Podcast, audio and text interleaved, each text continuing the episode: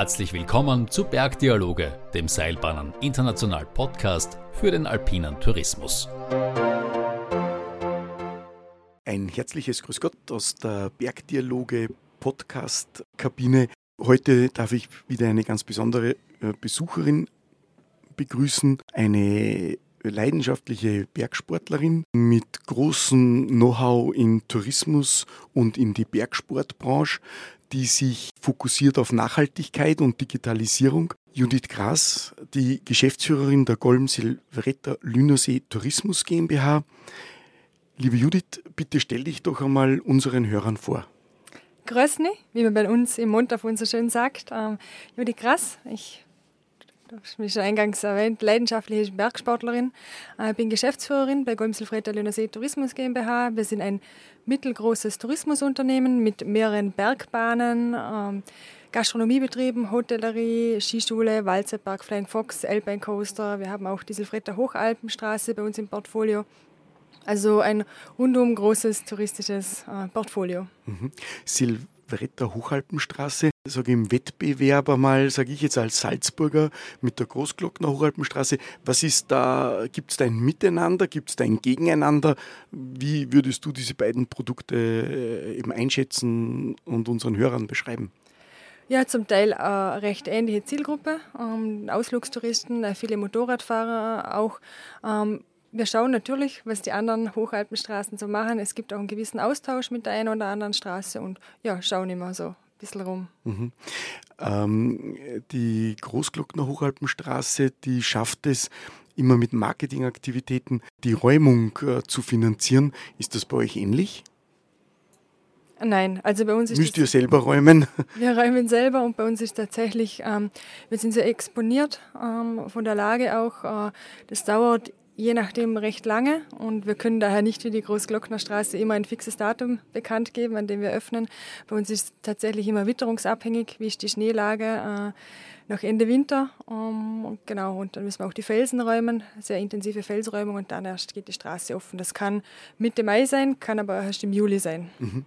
Jetzt bist du Geschäftsführerin bei einem äh, Bergsport-Tourismusunternehmen. Wie bist du dahin gekommen? Also ich glaube, du hast einmal in Innsbruck am MCI eine Ausbildung gemacht.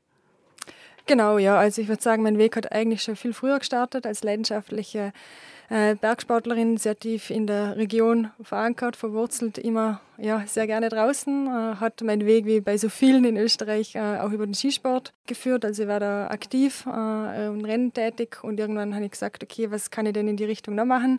Also Berge, Skisport, das ist so meines und hat dann über die Tourismusschule in Bludenz nach Innsbruck zum MCI Bachelor Master geführt und habe da immer schon starkes Interesse an, am Skisport, an Skigebieten gehabt, war auch ähm, öfter und länger im Ausland, also unter anderem äh, war in Neuseeland tätig, war in Südafrika länger und dann auch in Russland, weil mich die russische Sprache auch sehr interessiert hat und einfach das Tun, ähm, das entwickelt sich da und habe auch da immer den Fokus ganz klar auf Skigebiete gelegt. Da haben wir in auch diesen Ländern die Skigebiete in der Umgebung angeschaut, immer mit der ja, mit dem Wissen, dass ich das gerne mal bei uns äh, in der Region einbringen möchte. Also Was ist so der Unterschied jetzt für ein russisches Skigebiet, ein neuseeländisches und eins in Vorarlberg?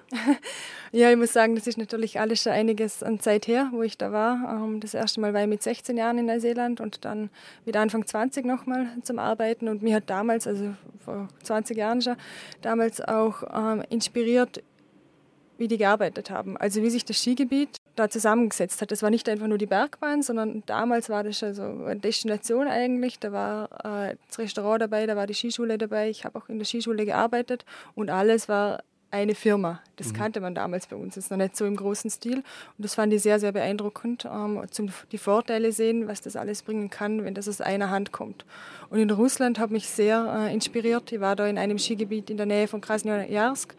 Dass die, das war 2008, glaube ich, 2009, wie das Skigebiet auch schon Entertainment unterwegs war. Also die mhm. hatten da bei der Talstation auch schon so eine kleine Kletterhalle mit integriert. Also ich war richtig überrascht und hatte auch das Gefühl, dass die schon weiter sind, was jetzt so die Technologie im Skigebiet angeht, wie jetzt bei uns. Nicht in allen Gebieten, muss mhm. ich auch betonen, aber war schon sehr beeindruckt. Mhm. mhm.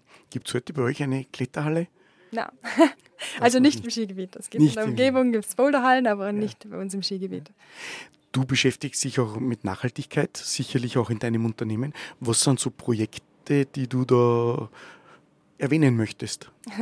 Ja, Nachhaltigkeit ist bei uns schon äh, sehr, sehr lange äh, ein sehr großes Thema. Ich sage immer, das gehört bei uns zur DNA. Also es ist jetzt nicht äh, seit Fridays for Future, sondern es geht schon viel länger zurück. Ich würde fast sagen, eigentlich immer schon war dieser Gedanke, also dieser ökologische Gedanke auch sehr stark vorhanden, dass wir alles, was wir machen, möglichst ähm, ja, bestmöglich auch für die Natur umsetzen. Ähm, wir haben uns dann angefangen, sehr intensiv 2017, 18 mit dem Thema auch ähm, zu befassen. Gesagt, okay, wie bringen wir eigentlich so unser Bemühen auch so ein bisschen nach außen? Also wie nimmt man das wahr? Und da haben wir dann gestartet mit diesem Prozess mit Turn to Zero und haben uns dann damals ähm, klimaneutral zertifizieren lassen. Also man hat alle unsere ähm, Aktivitäten angeschaut, den CO2-Fußabdruck berechnet und alles, was wir nicht kompensieren, äh, also nicht reduzieren können, kompensieren wir. Wobei ich da ganz klar betonen möchte, dass bei uns der Fokus auf der Reduktion liegt. Also bei uns wird das immer regelmäßig angeschaut. Wir haben jährlich große Sitzungen, ähm, wo wir diesen CO2-Fußabdruck von all, all unseren Aktivitäten anschauen und auch wirklich mit dem Zeigefinger bei uns selber draufgehen und wo können wir noch mehr reduzieren und erst zum Schluss dann, was gar nicht geht, wird kompensiert in sehr hochwertige Projekte, ähm, die wir davor immer aussuchen und wir dann investieren. Kannst du da ein Projekt so exemplarisch einmal unseren Hörern vorstellen? Ja, das ändert sich jährlich. Also mhm. wir haben das auch alles immer offengelegt auf unserer Seite, zum Beispiel golden.at-nachhaltigkeit. Da werden alle Projekte immer vorgestellt. Wir haben zum Beispiel eins, ähm, wo Kunststoff gesammelt wird, also Plastik in Rumänien. Mhm. Wir hatten, das haben wir jetzt die letzten Jahre gehabt, äh, eines, wo wir äh, Kochöfen äh, in China also für Familien mhm, investieren. Mhm, ähm, also da haben wir ganz unterschiedliche Projekte, okay. äh, legen wir aber immer alles offen. Okay, ja. Ich glaube seit 2018 die erste klimaneutrale Bergbahn geworden, ausgezeichnet worden. Wie ist es dazu gekommen? Genau, das war der Gedanke dahinter, wie können wir eigentlich unsere Maßnahmen, unsere ganzen Aktionen noch ein bisschen nach außen besser darstellen, wenn nur sagen, okay, wir sind nachhaltig, was bedeutet das? Äh, und darum haben wir dieses Projekt gestartet. Es wird, wie gesagt, ganz genau unser CO2-Fußabdruck angeschaut in all unseren Aktivitäten, auch auf unserer Webseite. Wir haben auch verschiedene Blogbeiträge, wo wir genau äh, alles offenlegen, unter anderem zum Beispiel auch, ähm, was der einzelne Skitag ausmacht. Ähm, von der Anreise übers Essen, das man nicht unterschätzen darf.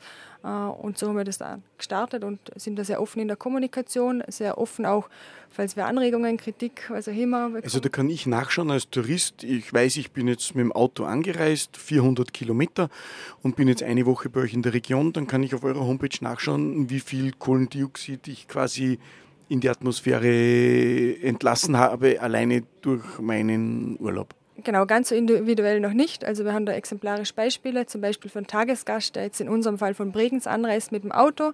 Was würde das bedeuten? Kommt er mit dem Auto oder mit der Bahn? Mhm, mh. Äh, in unserem Fall, wir haben 100% Ökostrom. Was bedeutet das zu einem Skigebiet, das noch nicht 100% Ökostrom hat? Was macht die äh, Speise beim Mittagessen aus, ob er jetzt ein Schnitzel mit Pommes ist oder eine vegane Kartoffelpfanne? Also das sieht man da ganz klar dargestellt, okay, was es da für okay. Unterschiede gibt. Und interessiert das die Leute? Schauen Sie sich das an? Seht ihr das an Zugriffsstatistiken? Oder sagen die Leute, ich will Urlaub machen, bitte lass mich mit dem CO2 in Frieden?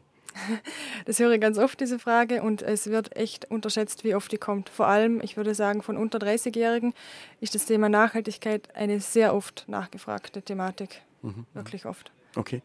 Ähm, ihr wart eben 2018 die erste klimaneutrale Bergbahn. Wahrscheinlich seid ihr das ja immer noch klimaneutral. Richtig, ja. Und, und folgen euch da viele oder gibt es jetzt schon viele klimaneutrale Bergbahnen im Alpenbogen oder, oder äh, seid ihr immer noch die Einzigen?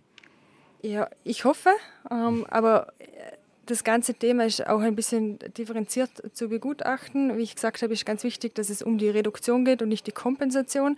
Es sollte immer im Fokus stehen, ähm, die CO2 Fußabdruck anzuschauen und genau zu evaluieren, wo man sich noch weiter verbessern kann. In diesem Fall reduzieren und nicht die reine Kompensation. Das geht mhm. immer über Zahlen, das kann man relativ leicht machen, wenn das einem wert ist. Äh, es geht vor allem um die Reduktion und da haben wir uns 2017, 2018 das Ziel gesetzt, bis 2030 30 Prozent von unserem CO2-Fußabdruck zu reduzieren.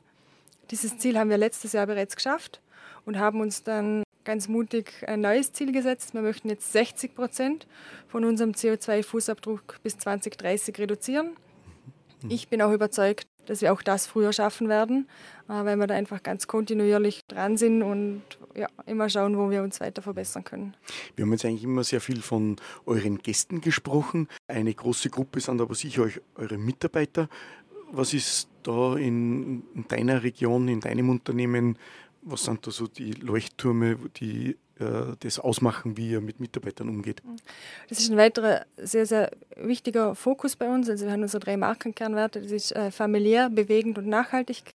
Die werden bei uns bei jedem Projekt, bei all unseren Maßnahmen überprüft, ob wir auch diese drei Kernwerte abdecken können. Und da spielt natürlich das Thema Mitarbeiter äh, ein sehr großer Punkt. Das ist bei uns ähm, mit dem Thema familiär, aber natürlich auch bei der Nachhaltigkeit, die auf den drei Säulen ähm, sozial, ökologisch und ökonomisch beruht, ähm, ein sehr wichtiger Punkt. Wir haben regelmäßig auch Mitarbeiterbefragungen. Wir hatten letztes Jahr auch groß Great Place to Work Umfrage, wo wir dann auch ausgezeichnet wurden als Great Place to Work. Ähm, ich glaube auch eine der ersten. Ja, viele machen ja da Urlaub bei euch, also es muss ein Great es Place sein. Great Place to Work geht aber nicht nur vom, vom Ort, sondern natürlich auch, was wir für die Mitarbeiter alles machen und konnten da natürlich durch wir hatten ja die letzten Jahre, glaube ich, alle sehr, sehr schwierige Zeiten, was auch Mitarbeiter angeht, äh, sind jetzt aber in der glücklichen Ausgangssituation, dass wir eigentlich auch für die Sommersaison schon fast wieder vollständig sind. Wir waren auch letztes Jahr im Oktober schon vollzählig für die Wintersaison und führen das natürlich auf die vielen Maßnahmen, die wir machen, zurück. Mhm. Wir haben letztes Jahr für unsere Mitarbeiter bei der Bergbahn ein Pilotprojekt gemacht. Ähm, wir haben die Vier-Tage-Woche gestartet, die extrem gut ankam.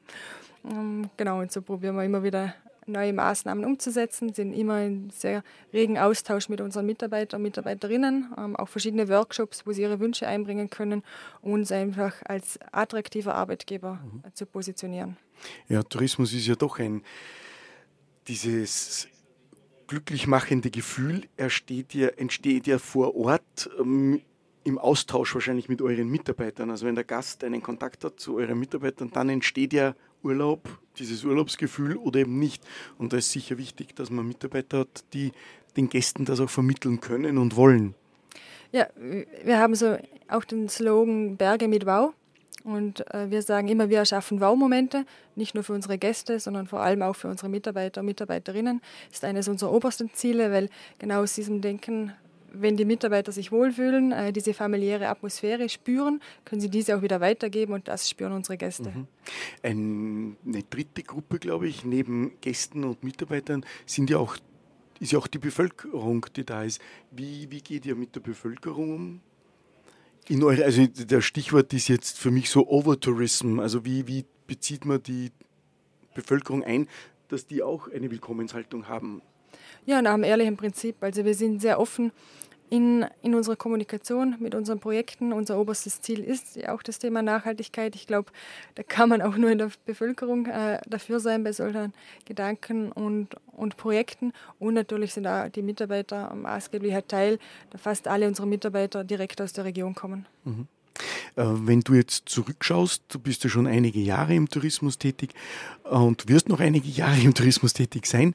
Was ist so dein Ausblick? Also wir haben jetzt keine Kristallkugel, leider, aber äh, wohin glaubst du geht die Reise? Für mich ist der Tourismus die schönste Branche der Welt äh, und ich möchte, dass auch jeder weiß und spürt. Ich sehe da noch sehr viel Potenzial auch auf dem Arbeitgebermarkt. Wir müssen uns wieder viel positiver positionieren ähm, und dann hoffe ich, dass sich das ändern wird, weil wir sind die schönste Branche und mit Menschen zu arbeiten in der Natur. Ich hoffe, dass das wieder äh, sich ändern wird in der Zukunft. Ich hoffe auch, dass das Thema Nachhaltigkeit noch stärker ähm, in den Strategien berücksichtigt wird, dass wir alle in einem Strang ziehen, dass die Natur ist unser oberstes Gut äh, im Tourismus, in der Bergbahnbranche, dass wir uns da wieder zurücksinnen und darauf achten, dass wir ähm, auch im Einklang mit der Natur uns weiterentwickeln. Und ich bin der Ansicht, dass es einfach Alternativen braucht ähm, in den Produkten, aber vor allem auch in, in den Denkweisen. Ähm, ich bin absolut skifanatisch, aber ich glaube, wir müssen auch offen damit umgehen, wie können Winter aussehen mit weniger Schnee, ähm, mhm, mhm. vor allem in unteren Lagen. Wir haben sehr früh bei uns im Sommertourismus investiert ähm, mit Sommerwanderwegen ab 2004, 2005, dann Alpine Coast. Also wir haben ein breites Angebot, breites Portfolio. Und bei uns spielt immer dieser Gedanke mit, wie können wir diese Themen auch im Winter in Betrieb nehmen, zum Beispiel der Alpine Coaster immer wieder regelmäßig äh, im Winter in Betrieb, Waldseilpark, also so, so, Angebote unter 1000 Meter oder unter 1500 Meter, einfach mit dieser Offenheit, wie gehen wir auch in wärmeren Wintern mhm. damit um. Also seid ihr am Weg zu einer Ganzjahresdestination? Äh, Oder seid ihr das schon? Ich würde uns als Ganzjahresdestination ganz klar definieren. Wir okay. haben jetzt zum Beispiel im Skigebiet Golm nur sechs bis acht Wochen keinen Betrieb und in unserem Unternehmen komplett mit allen unseren Angeboten sind es maximal zwei bis drei Wochen, wo keines unserer Produkte oder Angebote geöffnet ist. Also okay. auch der Großteil unserer Mitarbeiter hat, ist ganzjährig angestellt. Okay. okay. Ja, äh, und jetzt du als Unternehmerin, äh, als Verantwortliche, jetzt hast du viel gesprochen, was dich begeistert, aber es gibt sicherlich auch Momente, wo du sagst, Wahnsinn, ja, wie geht das, womit habe ich jetzt das wieder verdient? Äh, was sind denn so Momente, wo du vor Herausforderungen stehst? Ja, die letzten drei Jahre waren eine einzig große Herausforderung mit gefühlt stündlich ändernden Vorgaben. Ich spreche Covid an natürlich, äh, aber auch der letzte Winter war, war schwierig, äh, auch aufgrund der Schneelage und vor allem aufgrund der Medienberichterstattung, weil es bei weitem nicht so schlecht ging. Also es ging super zum Skifahren, äh, aber die Medien haben natürlich komplett was anderes berichtet und das war eine sehr große Herausforderung, diese Message auch rauszubringen. Ähm, also es sind immer so diese, in den letzten Jahren, ich würde sagen, nahezu durchgehende Herausforderungen durchgehende Herausforderung. Und wie meisterst du die? Wie machst du das? Spielst du Klavier oder hast du einen Boxsack im Keller? Oder? Na, ich habe äh, das beste Team der Welt. ähm, wir lösen sehr viel gemeinsam. Ähm, es folgt bei uns tatsächlich viel alles Teamarbeit. Wir setzen uns zusammen. Wir, wenn einer mal den Kopf hängen lässt, gibt es fünf andere, die äh, einen wieder hochziehen. Und das ist das Schöne, äh, dass wir alle wissen, wo der Weg hingeht. Wir haben alle unsere Strategie im Kopf und ziehen uns gegenseitig wieder hoch. Okay. Vielleicht hilft dir auch persönlich das Skifahren ein bisschen? Mir persönlich hilft die Natur. Ich bin am liebsten draußen zu Hause, mhm. äh, egal ob Winter oder Sommer. Also äh, Skifahren, die Berge sind mein Zuhause und da findet man mich zu jeder Zeit. Okay. Und wenn du dann einmal Hunger hast bei deinen Bergtouren oder Skifahren und du kehrst ein, was ist da dein Lieblingsgericht, was du dir bestellst? Ja, das hängt ein bisschen ab, wo ich gerade bin. Äh, aber alles mit Gemüse, würde ich sagen. Alles mit Gemüse. Judith, dann sage ich lieben Dank für deine Zeit. Danke, dass du uns besucht hast und ich hoffe, wir sehen uns bald wieder.